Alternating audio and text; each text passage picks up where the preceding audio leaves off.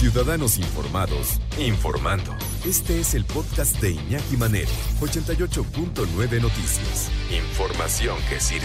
Tráfico y clima cada 15 minutos. Oye, eh, pues llegó el, el, AIFA al Estado de México y, otra vez, otra vez, que quede claro que no es inquina ni es mala onda en contra del, del aeropuerto, porque, eh, insisto, el aeropuerto no es malo, es buen aeropuerto, está bien construido, es más, dentro incluso está bonito, con todos los baños que están medio raros, pero bueno, está bonito el aeropuerto. El problema es que está pésimamente comunicado vía terrestre. Y mucha gente por eso no lo quiere utilizar, porque además no es un aeropuerto grande, no es un aeropuerto que desahogue mucho todo el peso del Aeropuerto Internacional Benito Juárez. Igual pasa con el aeropuerto de Toluca. Nada más que el aeropuerto de Toluca sí está bien comunicado de manera terrestre, pero el AIFA no. Y hay otra cosa que juega en contra del AIFA, Además, y, y, te tratan bien, en fin, ¿no? Nada más que es un aeropuerto muy, muy pequeñito, muy pequeñito para lo que necesita ser un aeropuerto que eh, cumpla con esta función de desahogar todo el tránsito del aeropuerto Benito Juárez. Demasiado pequeño. Es un aeropuerto prácticamente local, casi casi, pero bueno. Eh, tiene algo que juega en contra, decíamos, que es la inseguridad de la zona.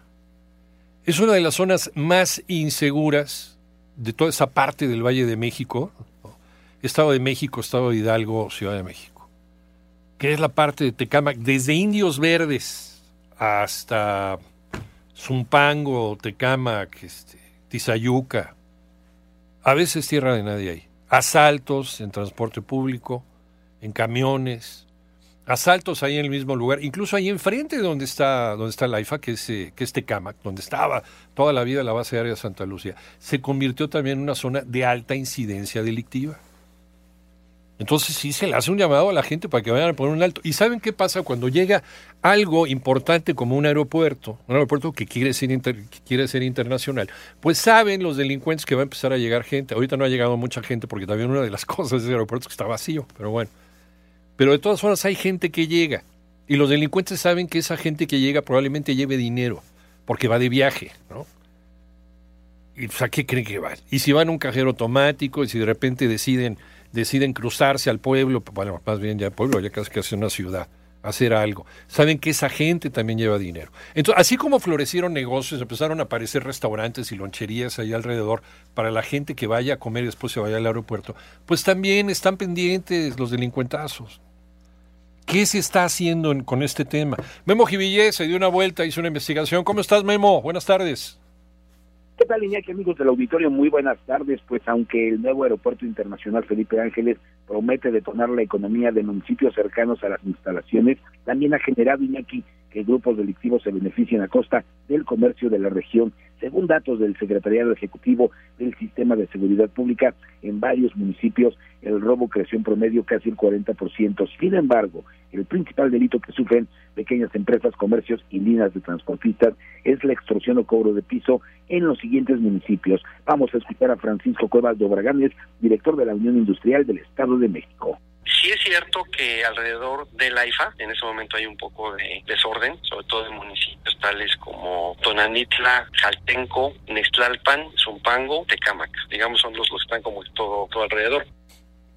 Y ya lo decíamos, ¿no? Es toda esta, toda esta área que se urbanizó en muy poco tiempo, y se los digo por conocimiento de causa, porque yo viví, iba y venía, ¿no? Yo crecí en esa zona prácticamente. Eh, entonces, de un día para otro, ¿no? Veías urbanizaciones, veías una colonia de casas de interés social, de repente eh, pobladores que se dedicaban a la agricultura decidieron fraccionar y lo vendieron y empezaron a hacer casas y casas y casas y casas. Y todo eso se llenó de gente. Y toda esa gente pues tiene necesidades. Y con esas necesidades también llegan los criminales buscando el dinero de esas personas que llegan. Y si pones un aeropuerto que quiere decir internacional, pues imagínate nada más. Pero a la par también debería estar el servicio de seguridad que debe brindar pues tanto el municipio como el Estado y como la Federación. ¿Está sucediendo? Insisto, no es mala onda en contra del aeropuerto, es que es una realidad y es un lugar con alto índice delictivo. Así es, y aquí fíjate rápidamente, grandes empresas y medianas no tienen el problema, son las pequeñas empresas y comercios y muchos de ellos prefieren pagar para salvaguardar su integridad. Escuchemos y el problema aquí es que como ya hay algunas empresas chiquitas que ya están haciendo pagos, esto es muy peligroso porque pues, obviamente esas bandas ocupan esos recursos pues para comprar más armamento, para reclutar más personas y como ya tienen recursos, pues ya pueden darse el lujo de cumplir cuando alguno de los de los comercios no les paga o les deja de pagar. Fíjate, Iñaki, para que te des cuenta, Zumpango aumentó su extorsión un 17% del, del 2019 al 2023.